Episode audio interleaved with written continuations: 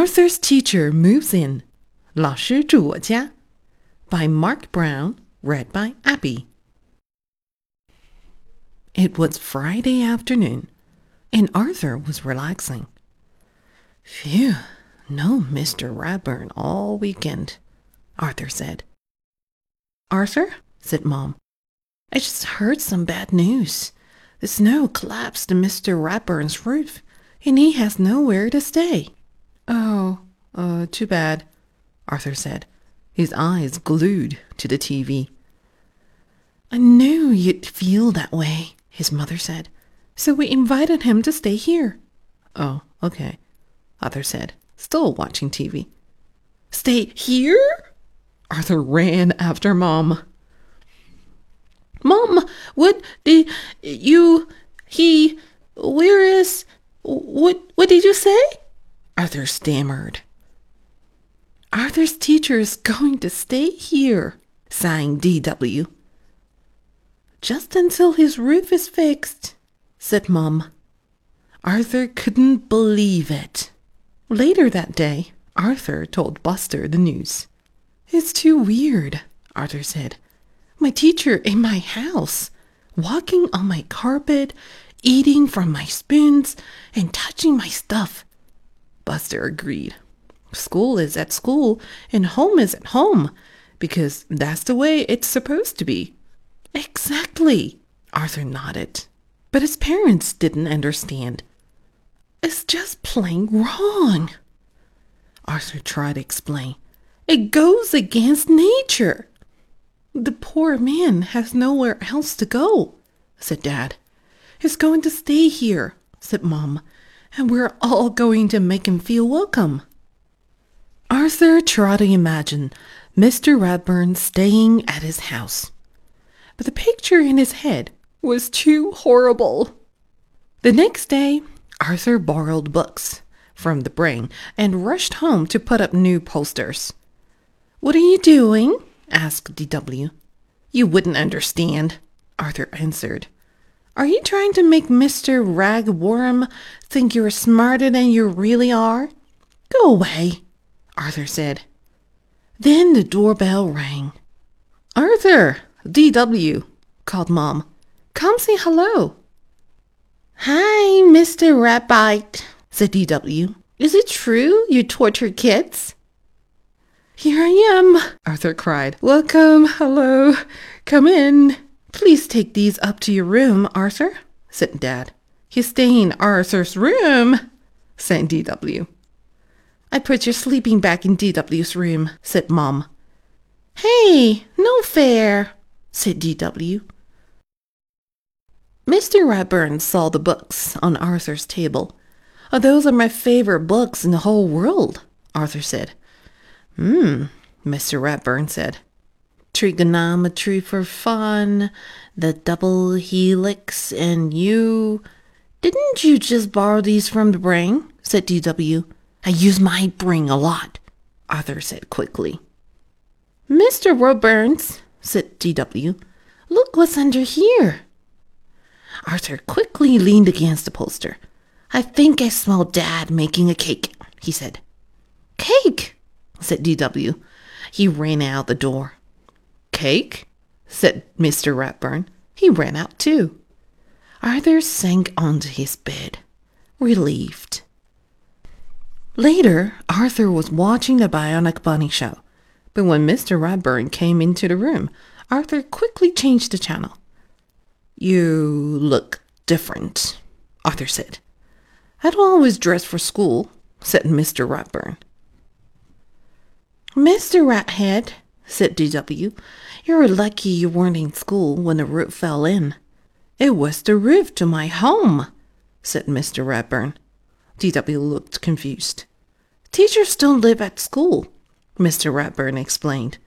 We have houses just like you do. Oh, said D.W. The world is so simple until now. Would you like to watch one of my videos? Mr. Ratburn asked Arthur. Of course, said Arthur. I love educational videos. A cartoon kangaroo appeared on the screen. Spooky Poo? Arthur said. One of my favorites, said Mr. Ratburn. After Spooky Poo, Mr. Ratburn covered Arthur's history book with a handkerchief and waved his hand over it. When he pulled the handkerchief away, the book was gone. Shazam! No homework tonight. Wow, said Arthur. Can you teach me that? Sure, Mr. Ratburn said.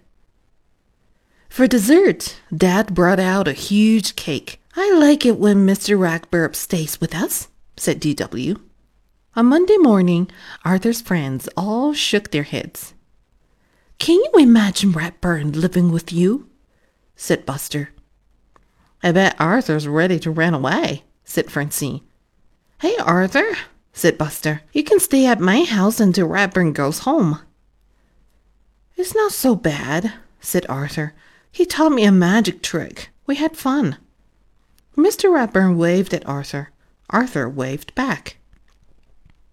At lunch, everyone was talking about the math test. I got a C minus, Buster said. You beat me, Muffy said. Arthur got an A, said Francine. It's not fair. Yeah, we could all get A's if Mr. Ratburn lived with us and our fathers make cakes for him, said Muffy. But I studied hard for that test, Arthur protested. Sure did, everyone said. After school, all of Arthur's friends were busy. Want to watch some Spooky Poo? Arthur asked. I don't think so, said Buster. I don't want to get between you and your new friend.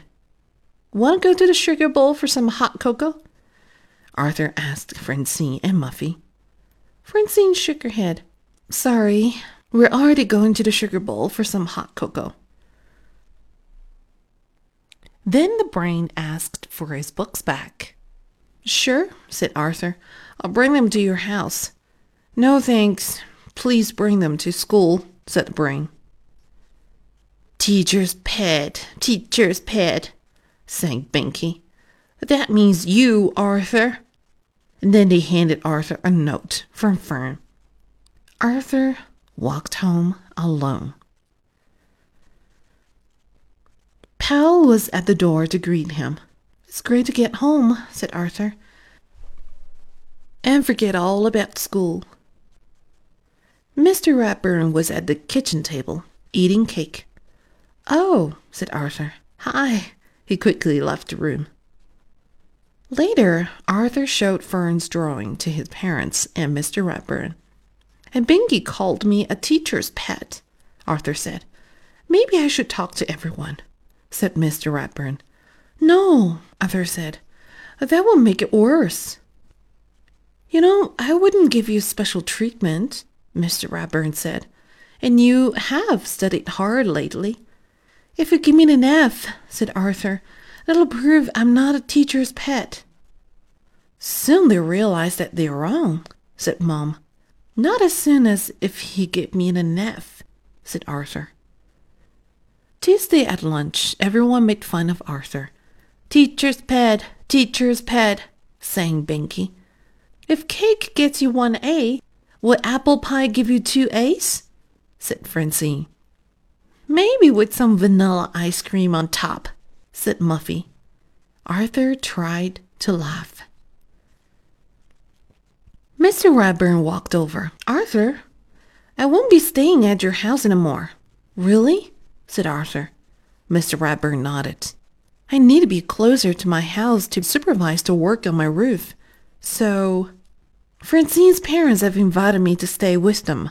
After that, I'll be staying at Binky's house. Who knows? said Mr. Ratburn as he walked away. I may also stay at Muffy's, Buster's, Fern's,